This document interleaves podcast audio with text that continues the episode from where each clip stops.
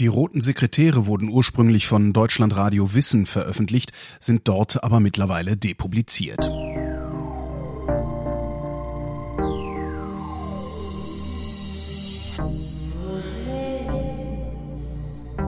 Wer redet, ist nicht tot.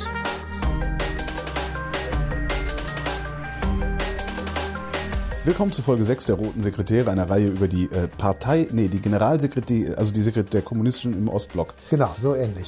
Hallo Matthias. Hi. Ähm, wir reden über jemanden, der, der von dem habe ich noch nie gehört, Rudolf Slansky. Ja. Jugoslawien, äh, nicht Jugoslawien, Tschechoslowakei, Generalsekretär der Kommunistischen Partei der Tschechoslowakei von 45 bis 51. Wahrscheinlich habe ich noch nie von dem gehört, weil ich da noch nicht gelebt habe und der Ich auch im Übrigen auch nicht. So alt bin ich nun auch noch nicht. Aber hat der irgendein Vermächtnis? Also, der, weil so die anderen, so Tito und sowas, die Namen kennt Ja. man halt, ne? Aber Also Slansky ist äh, eine der ganz armen Schweine, der wirklich mein völliges Mitgefühl hat und der ähm, das heißt, der hatte, keine, der der hatte keine Zeit, Massaker anzurichten. der hatte keine Zeit, Massaker anzurichten, aber der hatte auch wirklich äh, schwer zu leiden unter dem, was eben damals äh, sozusagen war. Er ist geboren 1901 ähm, und sein Leben wurde beendet am 3. Dezember 1952 äh, durch ein Todesurteil in Prag. Und äh, dazwischen lag ein Leben, das wirklich ähm, seinesgleichen sucht. Er hat äh, für die kommunistische Idee während des Zweiten Weltkrieges gekämpft. Ähm, er war seit ähm, 1921 Mitglied äh, einer kommunistischen Partei, ähm, die natürlich lange Zeit in der Illegalität war. Ähm, er hat sich dort aufgeopfert. Ähm, er war im Zentralkomitee. Ähm, er war Anhänger von Clement Gottwald, der dann später auch Ministerpräsident und KPD ist, äh, und ähm, Ge- Generalsekretär der tschechischen Partei wurde. Er war 38, äh, 35 bis 38 Parlamentsabgeordneter und 38 ging er im Zuge des Krieges 1938 wurde die Tschechoslowakei von Deutschland erobert, besetzt und zerschmettert. Ähm, ging er also nach Moskau, und ähm, wurde dort ähm, Mitglied sozusagen der Auslandsabteilung der tschechoslowakischen kommunistischen Partei. Das gab es ja von allen Ländern, die dann aus Moskau gesteuert sozusagen kommunistische Parteien im Exil gründeten, um dann nach dem Krieg ähm, entsprechend einschreiten zu können.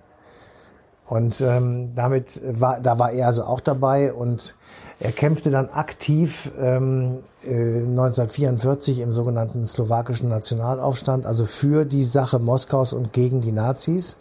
Er kommt dann 1945 natürlich in die Tschechoslowakei zurück und ist da beteiligt am Wiederaufbau und wird sehr schnell Funktionsträger innerhalb der tschechoslowakischen kommunistischen Partei und auch ihr Generalsekretär. So. Und jetzt gibt es aber ähm, in Moskau äh, Josef Stalin, der ihn nicht so attraktiv findet und offenbar auch ähm, antisemitische Vorurteile hat, äh, weil Slansky Jude ist und mit ihm einige andere Juden in der weiteren Parteiführung vorhanden sind und ähm, Stalin fängt an, ähm, den Befehl oder erteilt den Befehl, ähm, man möge Slansky beobachten und äh, sozusagen ins Räderwerk nehmen der Verfolgungsbehörden. Und das endet schließlich darin, dass ähm, er angeklagt wird, Hochverrat begangen zu haben und das endet dann in einem Prozess. Dieser Prozess ist ein reiner Schauprozess, in dem nach dem Motto verfahren wird, wenn du zugibst, dass du Hochverrat begangen hast, dann ist der hier so, ist der Prozess sofort vorbei. Urteil ist dann aber leider das Todesurteil, was er natürlich nicht wusste. Ja.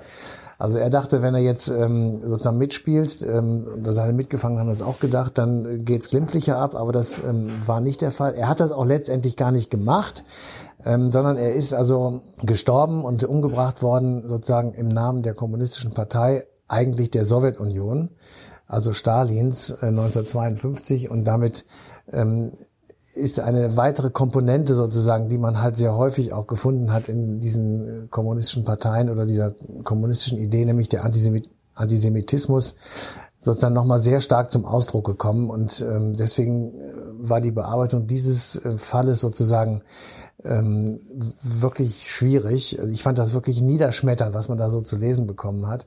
Und ähm, noch niederschmetternder war eigentlich der Prozess, äh, der 1952 ähm, äh, in, der, in, in Prag stattgefunden hat. Und ähm, da, dieser Prozess endete mit Todesurteilen und dem Verstreuen der verbrannten Leichenteile sozusagen auf dem Pflaster von irgendwo. Also wenn man gerade Pflaster machte, dann wurde das halt dahingelegt. Und damit sind diese Menschen einfach weg. Also es gibt nicht mal äh, sozusagen einen sterblichen Überrest von ihnen, sondern sie sind einfach, sie sollten getilgt werden. Und das begann eben mit diesem Prozess 1952. 20. November 1952.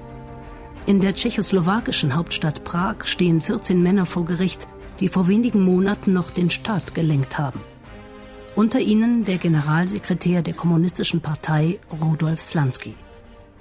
Mit versteinerter Miene hört er die geifernden Ausführungen des Staatsanwalts. Als Feinde des tschechoslowakischen Volkes im Dienst der amerikanischen Imperialisten haben sie ein gegen den Staat gerichtetes Verschwörungszentrum aufgebaut. Sie haben Spionage betrieben, um unsere Republik von neuem in das imperialistische Lager zu führen. Je länger der Vertreter der Anklage redet, desto mehr verdichten sich für die Angeklagten die Anzeichen, dass diese Verhandlung für sie kein gutes Ende nehmen wird. Angeklagt Angeklagt sind Rudolf Slansky, jüdischer Herkunft. Der siebentägige Prozess ist eine Farce.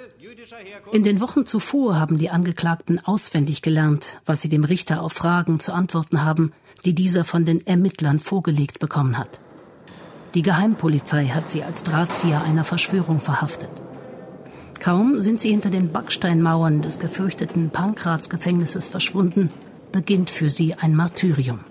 Die Verhörmethoden sind erbarmungslos. Die Gefangenen werden beschimpft und geschlagen. Sie dürfen sich nicht hinsetzen, müssen nachts in der Zelle umhergehen, bekommen kaum etwas zu trinken oder zu essen. Wer einschläft, wird mit dem Kopf in einen Eimer eiskaltes Wasser getaucht. Brutal sind auch die immer wiederkehrenden Fragen nach Verbrechen, die keiner von ihnen begangen hat. Sie werden reden, Slansky.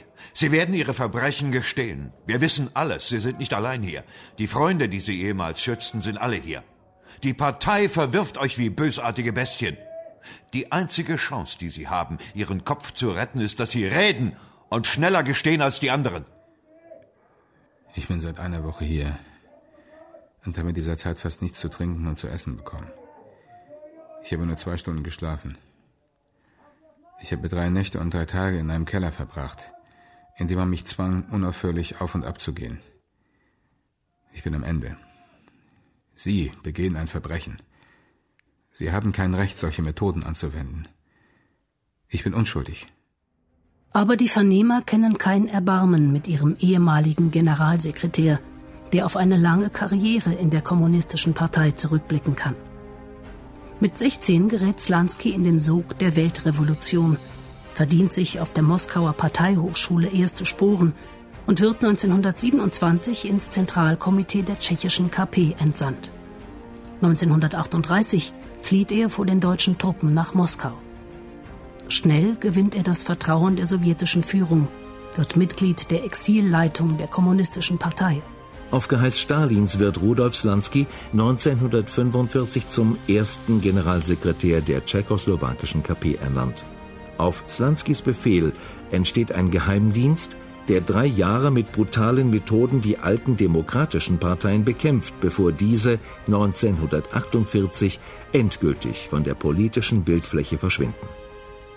Bei einer Politbürositzung im September 1948 schlägt der Musterschüler Stalins sogar die Einführung von Konzentrationslagern in der CSSR vor. Sie werden einen wohltätigen Einfluss auf die Arbeiter ausüben. Die Leute nur zu erziehen und zu überzeugen, ist nicht genug. Der Feind dringt in unsere Reihen ein. Wir müssen jedes Parteimitglied genau durchleuchten. Unsere Partei muss durch einen Reinigungsprozess gehen. Solange Rudolf Slansky mit solchen Vorschlägen auf sich aufmerksam macht, steht er bei Stalin hoch im Kurs. Als durchsetzungsfähiger Chef von Partei und Staat. Noch spielt der Umstand, dass er jüdischer Abstammung ist, keine Rolle. Jetzt aber, hinter den Mauern des Polizeigefängnisses von Pankraz, wird ihm daraus ein Strick gedreht. Sie und Ihre dreckige Rasse, wir werden Sie schon ausrotten. Nicht alles, was Hitler getan hat, war richtig, aber er hat die Juden vernichtet. Und das war gut. Es sind noch zu viele den Gaskammern entkommen. Zehn Meter tief unter der Erde wird man euch eingraben. Sie und Ihre dreckige Rasse. Slansky ist verzweifelt. Gegen derartige Vorwürfe kann man sich nicht verteidigen. Was ist nur aus der Partei geworden, wenn seine jüdische Abstammung Grund für eine Verurteilung sein soll? Slansky versucht sich schützend vor die Mitangeklagten zu stellen. Wie können Sie uns derart beleidigen? Viele von uns haben nur mit Glück die Vernichtungslager der Nazis überlebt. Die Antwort seines Vernehmers macht die Stoßrichtung dieses Prozesses klar. Die Tatsache, dass Sie, obgleich Sie alle Juden sind, lebend zurückkehrten, ist schon an sich der Beweis für Ihre Schuld. Und zeigt daher, dass wir im Recht sind. Wie jeden Tag wird Slansky nach dem Verhör in die Zelle gebracht. Er darf weder schlafen noch sitzen. Gehen. Immer gehen. Vier Schritte bis zur Wand, umdrehen. Vier Schritte bis zur Wand. Die Risse in der Zellenwand nehmen menschliche Gestalt an. Sie beginnen zu sprechen und werden Teil von Halluzinationen und Wachträumen. Der Prozess findet unter der Regie Stalins statt. Er will die tschechischen Waffenlieferungen an den 1948 gegründeten Staat Israel stoppen. Die Westmächte stehen auf der Seite Israels. Stalin hingegen unterstützt die arabischen Staaten. Beobachter nennen den Schauprozess gegen Rudolf Slansky ein teuflisches Lehrstück. Stalin will die Waffenlieferungen stoppen und durch diese barbarische Inszenierung alle Zweifler am Moskauer Kurs zur Loyalität zwingen. Denn sonst droht ihnen das gleiche Schicksal wie Rudolf Slansky. Die Angeklagten ahnen nichts von Stalins Absichten, als sie am 27. November 1952 wieder im Gerichtssaal erscheinen. Rudolf Slansky eröffnet diesen letzten Tag des Prozesses mit einem Geständnis. Ich bekenne mich voll und ganz schuldig.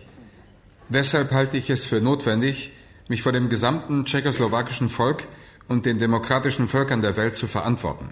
Ich habe ein gegen den Staat gerichtetes Widerstandszentrum geschaffen, das ich jahrelang leitete.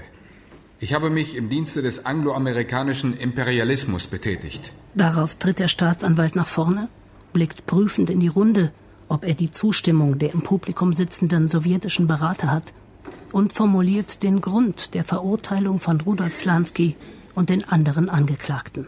Die Verbrecher, die Sie hier auf der Anklagebank sehen, haben den Widerwillen, den das tschechische Volk besonders nach dem Zweiten Weltkrieg gegen den Antisemitismus empfand, schamlos ausgenutzt. Schieber, Fabrikanten, jüdische bourgeoise Elemente aller Art machten sich das zunutze, um sich in die Partei einzuschleichen, wo sie, jeder Kritik zum Trotz, ihr Gesicht als geschworene Feinde der Nation zu maskieren vermochten. Im Saal ist es still geworden. Dann treten die Todgeweihten einzeln nach vorne. Tagelang war ihnen eingeschärft worden, dass sie das Urteil annehmen sollten, um ihre Situation nicht noch schlimmer zu machen. Wie in Trance gehorchen sie. Wie schwer die Strafe auch sein mag, sie wird jedenfalls gerecht sein. Ich kann nur die härteste Bestrafung verlangen. Ich verdiene kein anderes Ende meines verbrecherischen Lebens als das, welches der Staatsanwalt beantragt. Ich bitte den Staatsgerichtshof, die Schwere und das Ausmaß meiner Schuld streng zu beurteilen und ein hartes Urteil zu fällen. Rudolf Slansky und zehn weitere Angeklagte werden zum Tode verurteilt. Drei erhalten eine lebenslange Haftstrafe. Die Todesurteile werden in den frühen Morgenstunden des 3. Dezember 1952 vollstreckt. In Ermangelung von Streumaterialien wird die Asche der sterblichen Überreste von Rudolf Slansky und anderen kommunistischen Führern über die eisglatten Straßen eines Prager Vorortes verteilt.